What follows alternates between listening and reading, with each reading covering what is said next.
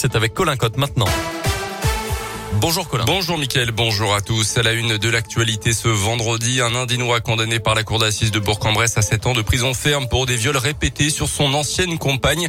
Selon le progrès, les faits remontent à l'automne 2020 dans le pays de. Le couple était séparé mais l'homme refusait de quitter le domicile. L'ancien compagnon qui a comparu détenu n'a pas reconnu les faits. Son avocate a plaidé l'acquittement. Il a quand même été reconnu coupable par la justice. Une peine assortie d'une interdiction de séjour dans le département de l'Ain, de contact avec la victime et du retrait de son autorité parentale. À retenir également la venue de Jean Lassalle dans le département de l'Ain la semaine prochaine. Ça sera vendredi. Il sera le candidat du parti Résistons sera à Polia pour son tour de France en vue de la présidentielle le 10 avril. Le candidat sillonne l'hexagone à bord d'un bus impérial. La situation en Ukraine avec ces trois sommets communs de l'OTAN, du G7 et de l'Union européenne. Hier à Bruxelles, les Occidentaux ont affiché leur unité, évoqué de nouvelles sanctions économiques et financières possibles envers le régime de Vladimir Poutine. Pas de décision majeure à retenir Emmanuel Macron lui a estimé que les entreprises françaises comme Renault étaient libres de rester en Russie, sauf celles qui travaillent dans des secteurs visés par des sanctions économiques. Le président ukrainien Volodymyr Zelensky a accusé la Russie d'utiliser des bombes au phosphore sur plusieurs grandes villes ukrainiennes. Des accusations malgré tout difficiles à prouver pour l'instant. À retenir les obsèques d'Ivan Colonna aujourd'hui à Cargèse en Corse du Sud. Le nationaliste avait été mortellement agressé à la prison d'Arles par un détenu radicalisé. Il avait passé euh, trois semaines à l'hôpital de Marseille dans un état très grave avant de succomber à ses blessures lundi. Il est purgé une peine à perpétuité pour l'assassinat du préfet de Corse, Claude Erignac.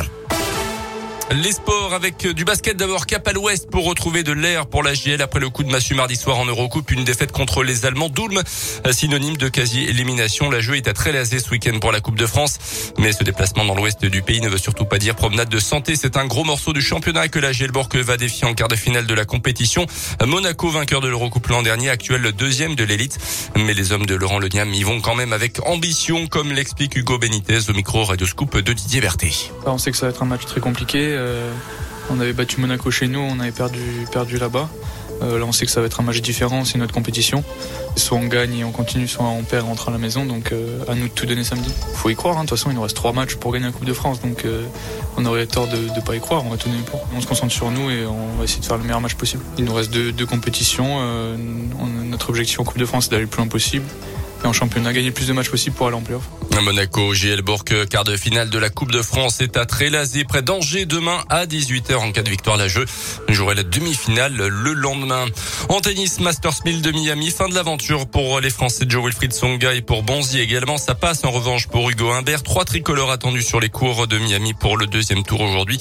Hugo Gaston, Gaël Monfils et Clara Burel du côté du tableau féminin. Et puis en foot, la grosse déception pour l'Italie. L'Italie ne verra pas le Cet hiver pour la Coupe du Monde de football. L'équipe transalpine a été éliminée hier soir en demi-finale des barrages par la Macédoine du Nord. Un but à zéro. Un but inscrit dans le temps additionnel par les Macédoniens. Les Italiens avaient déjà raté le mondial 2018 en Russie.